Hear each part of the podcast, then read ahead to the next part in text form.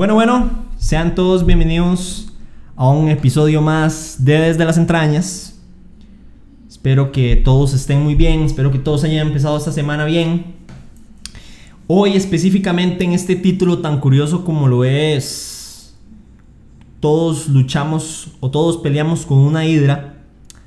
Vamos a hablar de un sentimiento que todos los seres humanos alguna vez hemos sentido en mayor o menor medida basándonos en un libro que se llama Cómo pelear con una hidra. Y antes de comenzar quiero pues hacer una breve introducción de qué es una hidra, de cuál es el origen y sobre todo de dónde llego a conocer yo este libro. Para comenzar, la hidra es una criatura mitológica, es una criatura de una leyenda que tiene varias cabezas de serpiente es como por así decirlo, es un cuadrúpedo de varias cabezas en donde cada vez que una de esas cabezas se corta salen más cabezas. Se cuentan las leyendas y dependiendo de la fuente, cuando se cortan esa cabeza salen dos, pero hay, hay de hidras que pueden llegar a tener más de 10.000, 100.000 cabezas, pueden llegar a tener montones de cabezas. Específicamente, las historias más conocidas son de Medio Oriente, es decir, en la zona de Grecia, Roma, Babilonia, y específicamente las más conocidas son las de Hércules en la mitología romana. Lo que se cuenta es que Hércules tiene entre sus misiones ir a matar a la hidra y él se va con un sobrino y en medio de la lucha él se da cuenta que cada vez que cortaba una cabeza pues salían dos más entonces era casi que imposible vencerla. Él, gracias a Atenea, se da cuenta que, o Atena, se da cuenta que la única forma de poder evitar que más cabezas crecieran era cortando la cabeza e inmediatamente ponerle una antorcha para suturar o para, para, para hacer, este, para quemarle la salida del cuello para que no crecieran más. Él, gracias al sobrino, logra pues cortar todas las cabezas, las va cortando una a una. El sobrino le ayuda a ir este, quemando los cuellos. Y al final queda una última cabeza, que esta última cabeza es inmortal. Entonces, cuando la corta, la cabeza sigue y él decide enterrarla debajo de una piedra para que no pueda volver a crecer y no pueda pues volver a revivir. Eso es más o menos un poco la historia de la hidra. Ahora sí, específicamente en este libro, ¿cómo lo llego yo a conocer? Siempre, bueno, desde el último año me he estado involucrando mucho en la lectura, me ha gustado mucho el estar leyendo. Este, he intentado no saturarme mucho, leérmelos con calma. Este me lo he leído de momento solo una vez, estoy en plan ya de volverlo a, releerlo. Y me pareció muy curioso porque yo siempre he sido amante, otra cosa que no les comenté en, en, en mi presentación, yo siempre he sido amante de la cultura mitológica, bueno, de las, de, las, mitologías, de cualquier lado, de Grecia, de Roma, de todas, siempre me han sentido muy atraído. Entonces, cuando yo vi que este libro decía una hidra, me puse a leer un poco la, la contraportada y hablaba un poco de que no solo es la hidra, no solo es una criatura o un animal mitológico, sino que según esta historia, este libro, la ira es una representación del miedo y la incertidumbre que asaltan a, a todo aquel que inicia una empresa de gran envergadura. Entonces, es curioso porque cuando yo lo leí es como, ok, cada vez que cortamos entonces un miedo, se multiplica. Es decir, cada vez que lo cortamos y lo cortamos y lo cortamos, se va multiplicando entonces el miedo. ¿Será esa la analogía? Me llamó mucho la atención y cuando a mí me unen las mitologías yo me vuelvo loco. Entonces lo decidí comprar.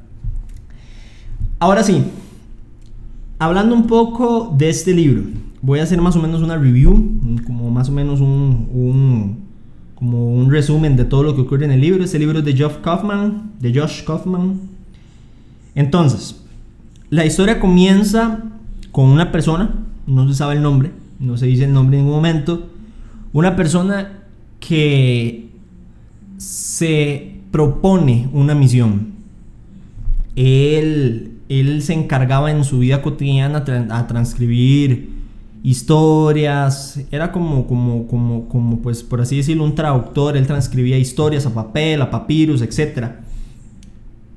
La historia cuenta que mm, él decide salir de su zona de confort porque él quiere ir a buscar su destino, ir a buscar su misión en esta vida y decide ir a encontrar una hidra para matarla.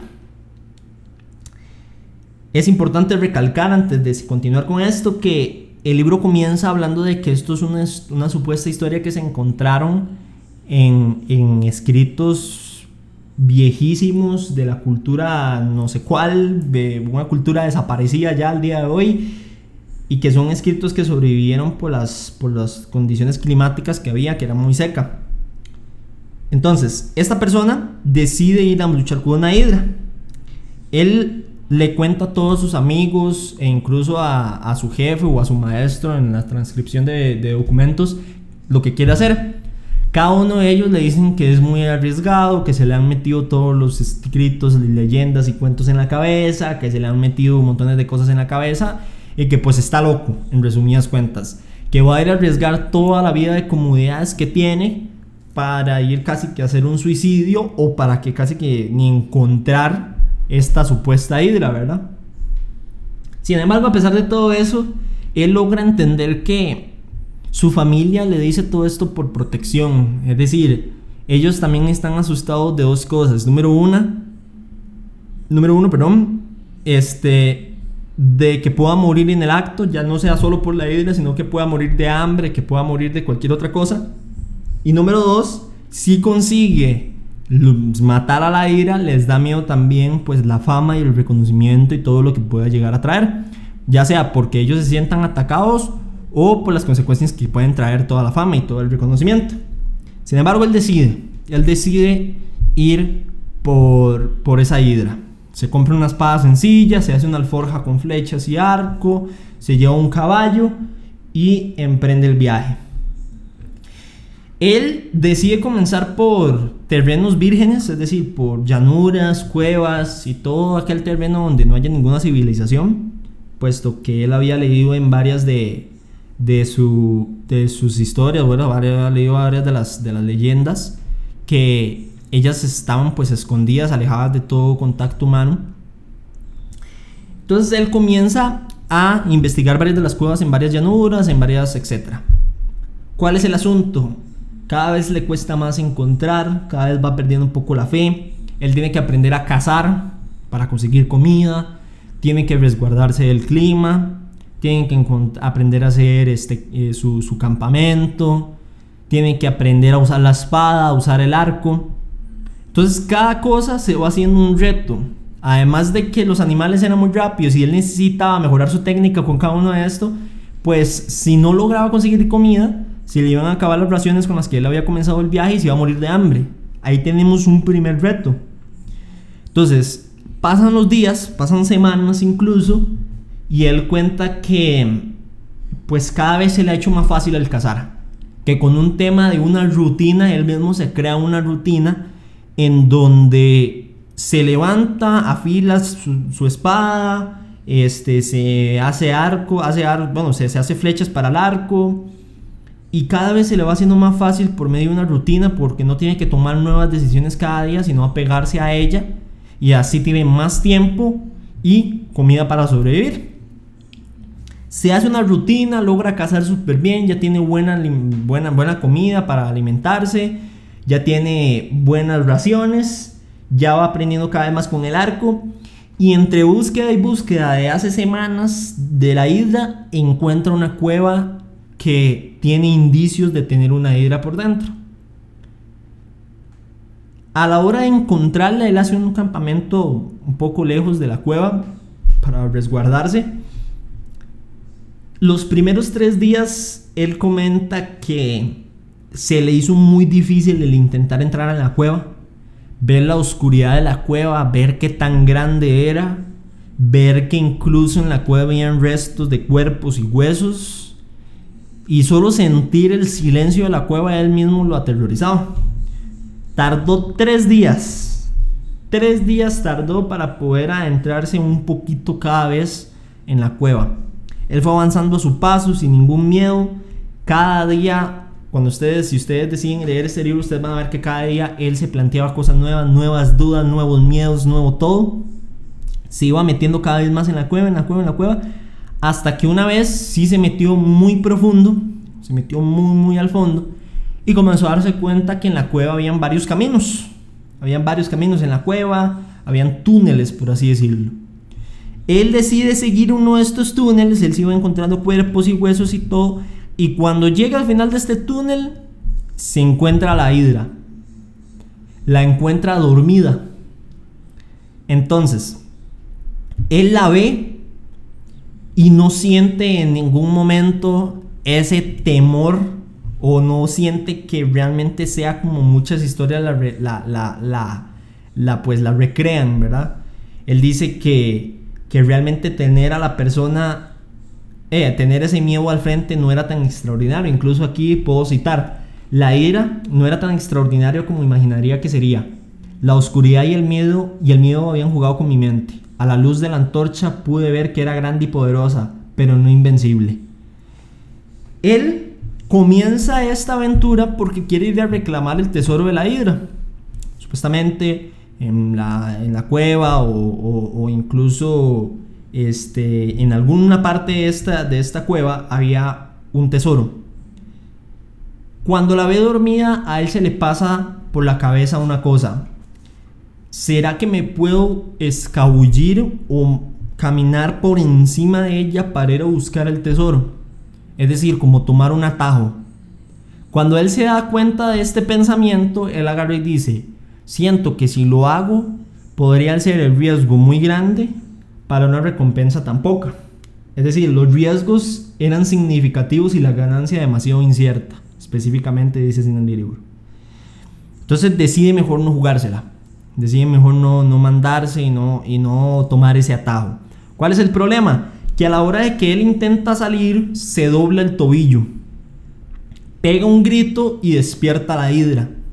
La hidra al darse cuenta que él estaba ahí lo comienza a perseguir. Él se intenta defender y en un acto de mandar, pues así decirle, la antorcha, porque él sabía lo de la antorcha, él sabía que necesitaba ponerle la antorcha para, por si acaso no volvieran a crecer otras cabezas, él intenta como poner la antorcha como para alejarla y ella se asusta por el fuego, retrocede y se escapa, se va, se mete en la cueva. Él, al darse cuenta de eso, este, pues comienza a conocer más a su enemigo, comienza a ver qué cosas le atemorizan, qué cosas le, le afectan, qué cosas pues le teme. Entonces, después de cada encuentro, él iba haciendo como por así decirlo un resumen de lo que aprendió el día de hoy.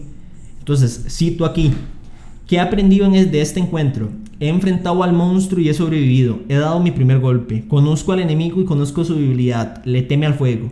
Es por eso que no me casó aquella noche. Mi fogata me mantuvo a salvo. Esta noche le pondré algunos troncos adicionales. Él cada vez va recapitulando las cosas que aprendió y las cosas que va aprendiendo del enemigo. Y aquí es muy importante como él lo recalca porque entonces hace un hace como un énfasis en lo importante que es enfrentarse a la situación para conocerla, es decir, envolverse en esto, ¿verdad? Él se va, se va encontrando más con la ira, se va metiendo más con la ira, le va, le va, le va encontrando pues su forma de atacarla, su forma de, de, llegar a hacerle daño. Y en una de esas tantas, sorprende a la hidra, le corta una cabeza y le logra poner la antorcha ya solo quedan eh, pocas cabezas, es decir, ya, ya van quedando cada vez menos cabezas.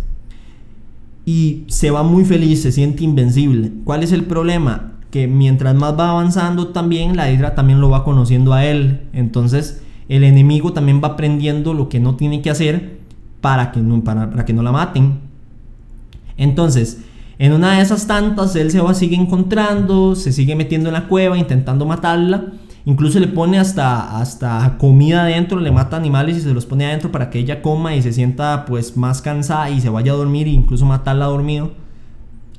Eh, pero, pero en esas tantas a él le ocurre algo. Y es que en una, de, en una de esas mañanas que iba entrando en la cueva, la hidra lo sorprendió por uno de los túneles.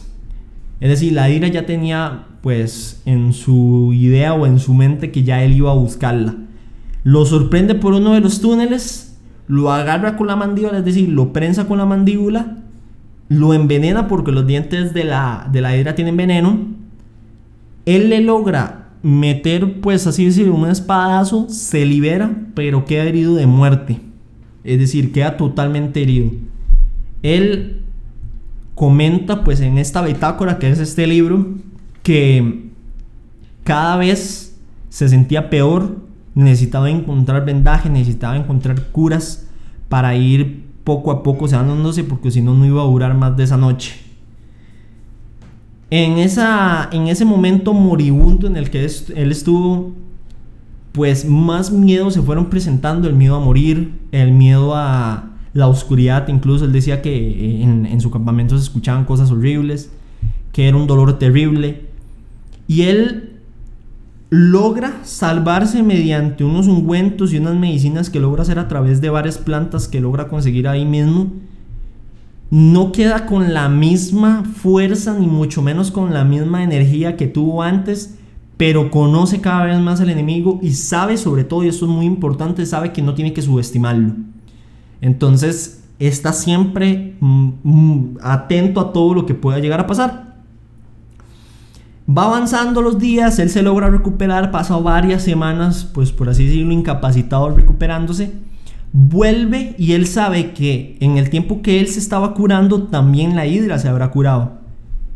Se mete una vez más a la cueva, logra cortar una cabeza, pero no logra ponerle el fuego, le salen más cabezas, él se siente derrotado ya, pero sigue perseverando y sigue conociendo a su enemigo, hasta el punto ya de cortar durante varias semanas varias de las cabezas hasta que queda la última y da el golpe final y logra vencerla. Él cuenta que pues esa, esa victoria él la disfrutó bastante, pero que le ocurrió algo muy curioso. Cuando ya la mata, él celebra y se pone a buscar el tesoro, pero se da cuenta que no hay tesoro. Es decir, se da cuenta que no, que no hay pues oro, no hay nada a punto de retirarse y volver a su vida normal ya de irse de la cueva, se recuerda una de las enseñanzas que él tuvo que era investigar su entorno y ver su ambiente para saber qué ventajas podía tomar de su entorno. Y cuando él se puso a analizar una vez más, ya una vez muerta la, la hidra, se puso a ver la piel, la piel de la hidra, los dientes de la hidra, y se dio cuenta que realmente el tesoro era la hidra, la piel y las herramientas y las armas que podía hacer con ella. Así que se llevó la piel, la vendió, con una parte se hizo una armadura y con los dientes se hizo unas dagas venenosas. Cuando volvió al pueblo, todo el mundo lo recibió pues con un gran reconocimiento, todo el mundo lo consideraba un héroe, todo el mundo le decía la gran hazaña que había completado. Tiempo después, él comenta que ya este reconocimiento se hacía algo normal y que necesitaban nuevas aventuras para poder sentirse bien. Entonces salía de casa y salía a matar cada vez más a más hidras, a más hidras y más hidras. Casi que en la parte, en la, penúltima parte del libro, él comienza a, hacer una recompilación de, de, muchas enseñanzas que se llevó en los montones de viajes de matar a hidras. Él se vuelve un experto cazador de hidras. Al final se le quita el miedo y logra matar a cada una de ellas. Y, y entonces le ocurre algo muy curioso. Ya cuando ya él, por así decirlo, se retire, ya había matado todas sus ideas y recolecta todas esas enseñanzas, un grupo de jóvenes y un grupo de, de, gente le tocan la puerta y le dicen que si está dispuesto a ir a matar un dragón, que la recompensa es enorme.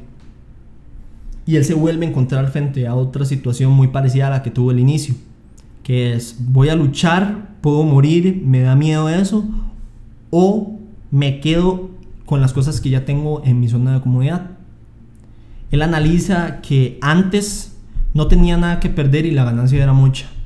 Ahora se da cuenta que la ganancia es mucha, pero que tiene muchísimo que perder, como es toda su familia y todo. Entonces decide no ir a lucharle a sus herramientas a estos guerreros y se da cuenta que esa lucha no era para él, sino que esa lucha ya le tocaba darla a otros. Es bastante curioso. Este sería como por así decirlo el final de, la historia. Es bastante curioso porque este libro al final ya directamente el autor te habla y te dice que todo lo que en esta historia se contó realmente son, es una metáfora que él mismo creó. Es decir, esta historia, entre comillas, nunca llegó a existir, está inspirada en muchísimas cosas, pero esta historia nunca existió, sino que él mismo se creó una propia metáfora para poder ponerle nombre a sus miedos y poder entender cómo funcionan los miedos y cómo todo y absolutamente todo de un nuevo viaje comienza por miedos. Además de que hace énfasis de la importancia y el gran efecto que tienen las metáforas en el cerebro humano.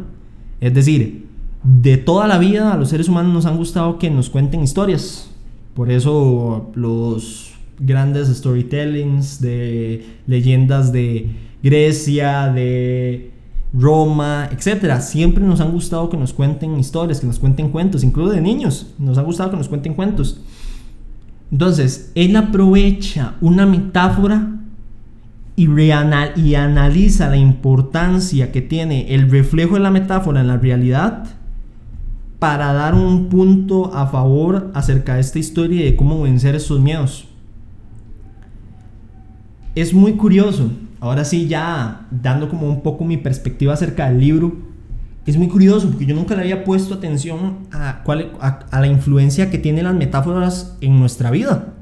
Y es que realmente muchas de las frases y muchos de los entendimientos y muchos de, de, de, las analogías que, que, hoy en día tal vez pueden ser muy trillados, tienen su significado bajo metáforas. Y nosotros las entendemos en la realidad, pero la mayoría están hechas en metáforas como los grandes dichos, este, eh, bueno, no sé, no se me ocurre ninguno ahorita, pero los grandes dichos que por ejemplo hay aquí en Costa Rica, este, etcétera. Entonces, qué patético, acabo, acabo, de intentar recordarme un dicho y no recuerdo. El asunto es que la importancia de la metáfora es algo que me llamó muchísimo la atención de este libro. La verdad es decir que este libro me lo leí el mismo día que me llegó. Porque el libro es muy cortico. El libro tiene como 50, 152 páginas, una cosa así. No, como 100, es más, tiene 129 páginas nada más. Es un libro muy corto y a la hora de que juntar a la mitología griega quedé enamorado, entonces necesitaba juntarlo. Mi análisis de este libro, más que análisis, aquí te lo dejan bien claro, los miedos nunca desaparecen nunca desaparecen. Los miedos se mantienen constantemente en la vida y o aprendemos a lidiar con ellos y avanzamos con ellos o morimos en el intento. Entonces, es muy curioso porque tiene frases muy buenas este libro, tiene frases muy buenas. Como por ejemplo, él, él menciona que por más de que las historias de los héroes se vean sencillas, no imagina una manera en que esos héroes lo hubieran podido haber hecho la primera o no lo pudieran haber hecho sin que los hirieran o sin aprender todo lo que él principalmente le ha tocado aprender. Es decir, hay un proceso más profundo todavía que el propio, que, que solo lo que se cuenta en las historias o lo que cuenta ya la gente exitosa, ¿verdad? Este libro sin duda, sin duda me, dio, me le dio un nombre a mis miedos. Es decir, le dio un nombre metafórico a mis miedos, como es la hidra. Entonces ahora cada vez que siento un miedo, le pongo hidra. Y comprendo que está bien, está totalmente normal sentir miedo, está totalmente normal asustarme, eh, pues cagarme, eh, incluso querer desertar, incluso entender que mucha gente lo hace ver fácil, que lo hace ver muy fácil pero que a pesar de lo que sea, tengo que seguir con ese miedo, puesto que el miedo nunca desaparece, sino que hay que avanzar con él. Y de eso se trata. Me gustó mucho, me gustó mucho el libro, tiene enseñanzas muy buenas, tiene enseñanzas muy profundas, muy interesantes. Y sobre todo creo que lo he logrado identificar, he logrado identificar esta hidra en mi vida, he logrado identificarla y creo yo que mucho de lo que enseña Josh Kaufman con este libro es que a veces hay que confiar en la intuición, incluso. Hay que confiar en las habilidades, en la observación, en el, en el estar atento, en analizar su entorno, en entender que las historias de la gente que ya lo cuenta, pues cuenta las cosas más importantes, pero que el proceso, el proceso es igual de importante, o más, o sobre todo lo más importante de este camino. Y hoy en día puedo nombrar a mis miedos como hidras, entendiendo que si yo los intento cortar, pues pueden llegar a crecer más, pueden llegar a crecer más, pueden salir más cabezas, pueden salir más, sino que tengo que intentar pues aprender a vivir con ellos como él los vivió a la hora de intentar matar esta hidra. Y, y que no hay nada, no hay atajos, no hay atajos, no hay atajos, hay que, no hay nada que te quite el miedo, absolutamente nada. Esto es algo con lo que se vive y hay que vivirlo y hay que experimentarlo y es necesario para incluso como un sentido básico de supervivencia, que es donde ahí realmente nace el miedo, como un sentido de supervivencia en donde usted tiene que huir, en donde su adrenalina sube para de verdad, ante lo desconocido, para de verdad usted salir huyendo de ahí y escapar y resguardarse. Pero muchas veces este, este truco de esta mente que me parece totalmente fascinante, no digo que sea malo, pero me parece totalmente fascinante. Este truco o este engaño de la mente acerca de, acerca de esto desconocido te pone más alerta, pero muchas veces me ha llevado incluso a mí a resguardarme a muchísimas cosas que he querido hacer con mi vida. Y, y, poniéndole conciencia hasta ahora, en realidad, porque muchas veces me he dado cuenta que no he hecho cosas por miedo, no he hecho cosas por falta de cómo se lo vaya a tomar la gente, aceptación incluso les, les, soy muy honesto, a la hora de crear este podcast, a la hora de, de, de, crear contenido en general, yo también he sentido un miedo relacionado muchísimo con la aceptación, relacionado muchísimo con cómo se lo va a tomar la gente, en sentido mucho de quiero que quede perfecto, en sentido de pero y si no funciona, y aquí y allá, y son cosas que tengo que vivir con eso. Y cada vez más lo voy haciendo, número uno, por mí, por mi disfrute, por también contar mi historia y experiencia. Y, y cada vez más ir aflojando, ir aflojando en ese, en ese miedo, confiar en la intuición, confiar en, en, en el propósito, en el destino, en la vida, en Dios, en el universo, para cada vez más ir aflojándose de ese miedo, no desapareciéndolo, porque no se, no se puede, pero sí ir confiando cada vez más en, en la vida.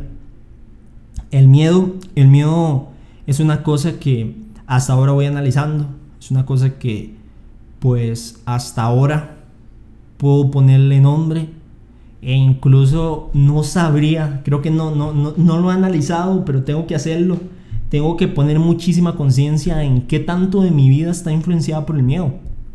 Porque cuántas cosas de mi vida tal vez que yo tengo que analizar, y eso de verdad lo voy a hacer como tarea, me lo estoy diciendo a mí mismo incluso como un recordatorio, ¿Cuántas cosas de mi vida yo no estoy haciendo por miedo? ¿Cuántas cosas de mi vida tal vez estoy haciendo por falta de querer aprender algo, por falta de, eh, de, trabajo, por falta de, de una supuesta aceptación que me tienen que dar los demás? ¿Cuántas cosas me están haciendo falta por ese miedo? ¿Cuántas cosas no me estoy atreviendo? Al final, al final, el miedo solo es una cosa que realmente existe en nuestra mente, es una cosa que tiene que ver mucho también con, con, cómo nosotros interpretamos lo de afuera, porque todas y cada una de las cosas que nosotros nos topemos en este proceso, aún así con el miedo, todas y cada una de ellas van a ser como él lo expresa en este libro, que es cada uno de los encuentros, cada una de las veces que yo me topaba, cada una de las dudas que yo tuve, cada uno de los enfrentamientos, de la falta de comida, de no poder ni levantar la espada, de tener que entrenar días y noches con la espada, de tener que hacerme un fuego, de casi morir, de, de hacerme medicinas. incluso hay una parte en la que ellos tienen que escapar de unos lobos que los están queriendo cazar. Cada una de esas cosas me sirvió para enseñarme técnicas de supervivencia o análisis de mi entorno o en general cosas para yo poder llevar a cabo cada una de eh, las cosas que me permitieron salir victorioso de todo esto. Los invito, los invito si de verdad les gusta mucho la, la, la, mitología, si les gusta mucho esto, así es muy interesante. Lo que me encanta el libro es que es como, como muy tajante. Es decir, de repente estás leyendo, wow, sí, le corté una cabeza. ¿Será posible tomar el té solamente si está dormida? Así, no sé qué. Cada cierto tiempo tengo mi miedo se tranquiliza. Logré cortarle una cabeza y le metí eh, la, la, antorcha. Ya no va a crecer ninguna más. Y de repente la siguiente semana nada más sale. Casi muero hoy.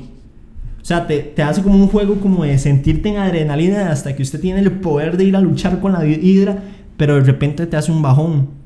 Cosa que también es muy común cuando uno está en un proceso de construir algo, ¿verdad? Se los cuento yo porque yo, la mayoría de los míos que han sido, han sido sobre mí mismo y sobre, y si eso no gusta, y si esto sí, y si esto no, y si aquí, allá. Y dejé, lo solté, confié en mi intuición, estoy confiando, en realidad no les puedo decir que ya soy un experto y que yo nunca siento miedo, porque yo he vencido 8000 hidras, la verdad es que no, no he vencido ni una sola hidra, estoy en ese proceso, pero desde el proceso les, les puedo contar que el mío se ha hecho algo común y no he enfrentado ni siquiera la mitad de los miedos que tengo tengo mucho trabajo que hacer, tengo mucha tarea que hacer, pero es muy interesante y sobre todo me cautiva el poder que tienen las metáforas. Sabía que eran muy potentes, pero jamás así de potentes. Y gracias a este libro puedo nombrar ahora sí, hoy en día, mis miedos como hidras y siento yo, haciendo referencia al título, siento yo que todos peleamos con alguna hidra de algún tamaño hay hidras, me investigué un poco, hay hidras que, que tiran fuego por la boca, hay hidras normales, hay hidras que tiran escarcha por la boca y congelan al enemigo, hay hidras que tiran veneno, hay hidras, hay todo tipo de hidras. Ah, igual como yo creo yo, creo yo que hay tipos de miedo. Miedo a a no ser aceptado, miedo en general, pero en general todo viene siendo lo mismo. Y siento yo que todos luchamos con alguna hidra en algún punto de nuestra vida, estamos luchando ahorita, o lucharemos, o luchamos. Y es muy interesante la perspectiva que le da esto porque como que alienta de verdad a, llamar, a hacer, es un llamado, como lo dice aquí. Enfrenta tus miedos, materializa tus sueños y sé el héroe que estás llamado a ser. Te, te da como un aliento para de verdad construir su propia historia y ir por su propio destino. Muy interesante, muy interesante, muy buen libro. Este, pueden encontrarlo en, librería internacional, los de Costa Rica, creo que está en Amazon en inglés, lo busqué en inglés, en inglés muy interesante también, todos los términos. Muy interesante, me investigué todo lo relacionado con la hidra, este, muy mucho, tiene que ver muchísimo con lo de Hércules, la mayoría de las historias que hay son de Hércules o Heracles, pues.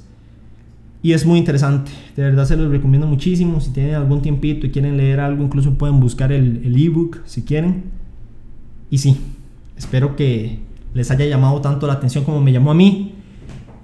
Trabajaré cada día para luchar contra mis hidras y poder dar lo mejor de mí y ser ese héroe que quiero ser para mi vida y para cada una de las cosas que quiero completar y con el propósito, con el propósito que tengo con las personas.